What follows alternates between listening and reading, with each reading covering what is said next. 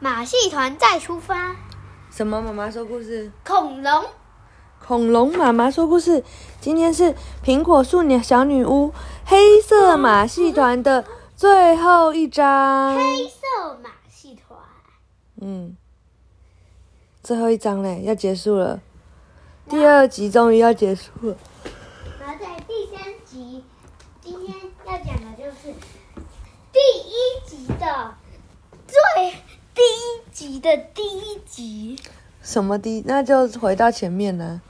对啊，哦，那你讲就好啦，为什么因为你已经听过啦。没有？有啊，你听过好多次了。啊，马戏团再出发。我好想念我挂在枝头的吊床啊！佩特娜拉忍不住感叹。不过以后有的是休息的时间，我们还是先操心一下别的事吧。有种呼吸声音那么大声。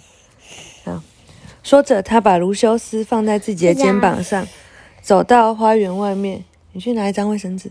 嗯，苏珊的帐篷就架在三毛榉之下，可是里面空荡荡的。哎呀，太可惜了，他居然走了耶！佩特娜拉轻轻的叹了口气。等一下，我帮小鼻龙擦一下鼻涕。我看一下还有没有鼻屎。还有一点点。呃，还有吗？那你再呼吸看，还是有声音啊？哇，这边这边有。哦，公主怎么擦鼻屎？你还记得吗？对啊，你现在就这样，可以吗？嗯，还是有，呼吸很大声，糟糕，来拿去扔掉吧。好，结果苏珊已经走了耶，苏珊谁？我就知道你忘记了，苏我知道，我知道苏珊是谁谁？苏珊就是苏珊呐、苏珊，你不知道是谁？苏珊，你真的不知道吗？你确定你不知道？真的是要啊，苏珊就是苏珊呐、好，我给你选 一，就是路边的，就是住在帐篷的流浪女生；二，有帮他们把鱼抓回来的人；三，有打尖有踢尖胡子一脚的人，是谁？嗯，有两个，哪两个？三跟二。三跟二，一也对啦，一是住在路边的帐篷的人啊，不过已经很棒了哈，你知道就好。好，然后佩珍啊说啊，不过也许还追得上他，你愿意帮我一下吗，卢修斯？卢修斯，你可以帮我拿张卫生纸吗？不行，妈妈也有鼻屎，快点。好，甲虫点了点头，露出一个甲虫似的微笑。乐意之士，快上来！佩特拉摇了摇外到口袋里的魔力苹果籽，就爬上了卢修斯的背。他应该才刚上路不久，我们最好沿着公路飞。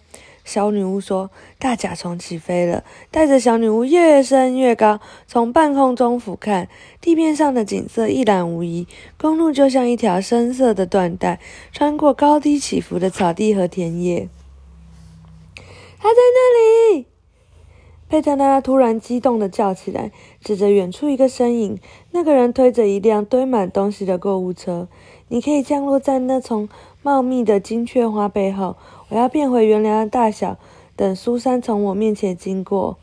卢修斯转了弯，按照小女巫说的，降落在黑色的灌木丛后方，呃，黄色的灌木丛后方。佩特拉拉从他的背上跳下来，在苹果籽的魔法下变成正常的大小。随后，他拦住了苏珊。“哎呀，佩特拉拉！” 吓了我一跳。你躲在金雀花丛后面干嘛？哦，真抱歉。佩特娜，呃呃，小女巫说：“我正在等你，因为我想请你帮个忙。”哦，真抱歉，苏珊立刻打断他：“我很乐意帮忙，不过我正在赶路，我要去别的地方了。”你是不是当过老师啊？佩特娜继续说，丝毫不顾苏珊的拒绝。苏珊吃惊的看着佩特娜拉：“话是没错，这和帮你的忙有什么关系呀？”我认识一些人，他们非常需要你的帮助。你在开玩笑吗？我这个样子还能帮助谁啊？苏珊的声音听起来有点生气。比如，比如月光马戏团的孩子们呢？佩特娜拉说，他们非常需要一个老师教他们阅读、写字，还有别的技能，但是没有人愿意跟着马戏团到处旅行。苏珊停下了脚步，看着佩特娜拉，她犹豫了一下，然后脸上浮出笑容。好吧，我倒是可以考虑一下。苏珊起来说。一直在路上旅行，有一份工作还能赚一点钱。佩特娜拉露出惊喜的表情，呃，欣喜的表情。你看，我也是这样想的。马戏团的朱佐子团长可能付不起你很高的报酬，但是他一定很高兴认识你。怎么样，我们一起去马戏团吧？什么时候？现在吗？佩特娜拉点点头。马戏团和你一样，正准备上路呢。苏珊整理了一下头发，又拍拍身上的厚大衣。我看上去怎样？她有些不自在地问。完美无瑕，佩特拉说。别担心，不过我们得快一点。我不确定，佩特娜拉。苏珊又突然没了勇气。事情来得有点快。要是那个团长还或是孩子们不喜欢我怎么办？要是他们嘲笑我怎么办？这怎么可能？他们不会嘲笑你的，你只需要一点勇敢就行了。佩特娜拉一边 安慰他，一边偷施了个魔法，让苏珊的购物车移动起来。你说的对，苏珊说着，抓紧了购物车，或许值得一试。佩特娜拉松了口气，不过她突然又担心起来，倒不是担心苏珊，而是那些马戏团里有魔法的生物。有些事情不知道该怎么说才好。诶佩特娜拉小心翼翼地说：“这个月光马戏团不是一般的马戏团，它是个是个有魔法的马戏团吗？”苏珊帮小女巫把话说完，看着他笑了起来。你不知道我在那些拖车外面徘徊了多久，我多想进去看一场表演呢。现在轮到……佩特娜拉目瞪口呆了。所以你早就知道，在马戏团里工作的都是那些特别的生物了。苏珊点点头。第一次看到那些奇怪的狼，我简直不敢相信自己的眼睛。他大声地说：“后来我天天在附近观察他们。你知道最吸引我的是什么吗？”贝特娜拉摇摇头：“是他们对待彼此的态度。虽然他们各不相同，但永远都和和气气的，相互尊重。”佩特拉心上的一块石头落地了，他的担忧烟消云散。接下来事情一定会非常顺利。他们来到城市公园的草坪上，马戏团已经差不多要准备出发了。雷亚和路易斯站在他们的朋友中，正和小毛驴马克思道别。在佩兹细心的照顾下，小毛驴已经恢复了健康，兴高采烈地跑向货车去找他的兄弟。马戏团长的声音像牛铃一样响亮，传遍了整个广场。看起来他又是原本那个团团长了。佩特娜拉露出满意的笑容。苏珊突然停下了脚步。对不起，佩特娜拉，我不行。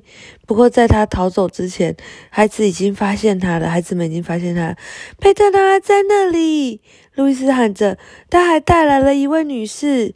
马戏团的孩子们好奇地围了过去。佩特娜拉向苏珊眨了眨，以示鼓励。这是苏珊，小女巫向孩子们介绍。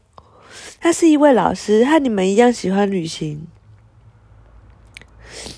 苏珊默不作声，任由孩子上上下下打量自己。她被看得很不自在，一直动手去拉她的旧大衣。我还是走吧，她轻声地对佩特娜拉说。这时，马戏团的孩子们显然喜欢上了这位新老师，大家七嘴八舌的抢着和他说话。他们聊得非常热烈，把马戏团团长吸引了过来。他还以为是狼人们吵架了，发生了什么事啊？狼人大呃团长大声的问。佩特娜拉为我们找了一位老师，爸爸。斯黛拉一边解释，一边把苏珊连同他的购物车推向团长面前。真的吗？猪肘子团长好奇地打量苏珊。你愿意跟着马戏团从一个城市辗转到另一个城市吗？而且还要帮一群小孩子上课？听到这句话，苏珊笑了。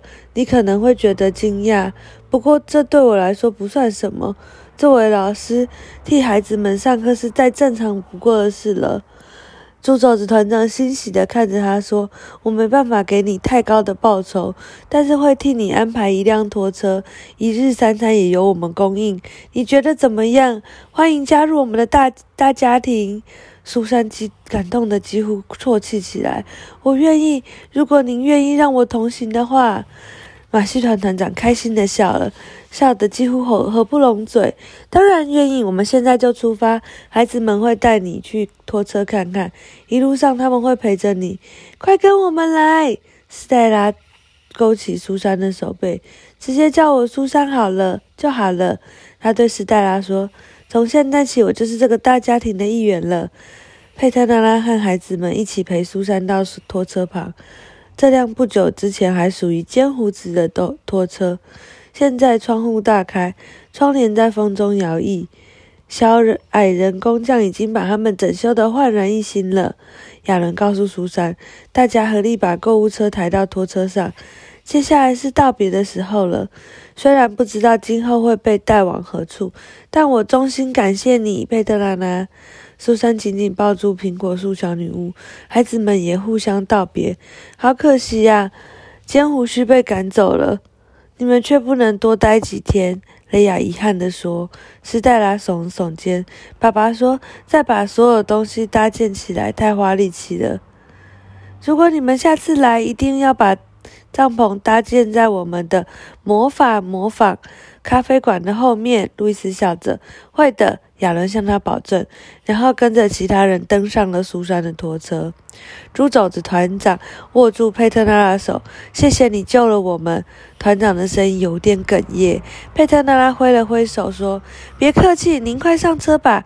要是您留在这边，马戏团又要没有团长喽。”猪肘子团长爽朗的发声大笑，登上了第一辆拖车，引擎轰隆隆的发动了，整个马戏团的拖车一辆接着一辆开上路。苏珊站在窗前，望着窗外的景色，似乎仍不相信眼前发生的一切。斯黛拉和亚伦陪在他的身边，快捏我一下，看看我是不是在做梦。当他的拖车从佩特拉拉身边经过的时候，他对着小女巫大喊。佩特纳对着他大笑了笑。路易斯和雷亚不停地向马戏团队挥手，跟他们道别，直到最后一辆车消失在他们的视线中。哪天我不想上学了，我就去当月光马戏团的演员。路易斯宣布：“你长得太普通了。”雷亚说：“我可以让佩特拉拉再帮我变出一对耳朵。”佩特拉拉摇了摇头：“我已经变够了。我们去把卢修斯从军雀花灌木丛里接回来，大家一起回家怎么样？”路易斯和雷亚点点头：“这件事我做的不错，我们做的不错吧？”他们沿着。公路走回家的时候，佩特拉说：“只是不错吗？”雷亚不服气地说：“哦，好吧，好到爆。”小女巫回答：“我得，我想来想去，觉得应该办一场别开生面的派对来胜庆祝胜利。你们觉得怎么样？”